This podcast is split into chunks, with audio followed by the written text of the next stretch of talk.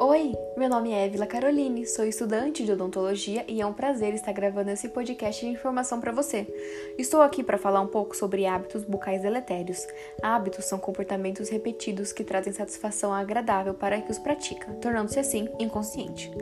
Alguns desses hábitos acabam sendo prejudiciais à saúde, causando grandes problemas no desenvolvimento da musculatura da face, da boca, como também pode afetar a parte óssea das arcadas dentárias.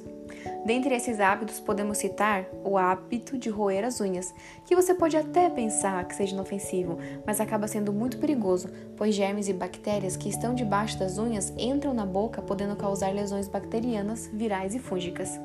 Também existe o hábito de chupar o dedo, que, quando se torna uma mania, um gesto automático que perdure por muito tempo, acaba provocando alterações de fala e até mesmo mastigar e engolir.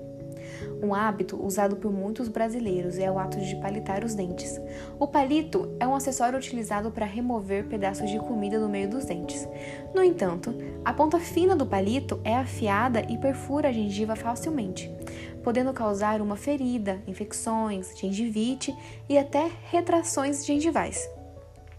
Todos esses hábitos anteriores causam danos às principais estruturas do dente e da saúde bucal, o esmalte, o tecido, o tecido gengival e até a qualidade do fluxo salivar. Proteger seus dentes de danos é essencial para que eles estejam fortes por uma vida toda. Cuide da sua saúde, ela começa pela boca. Um grande abraço!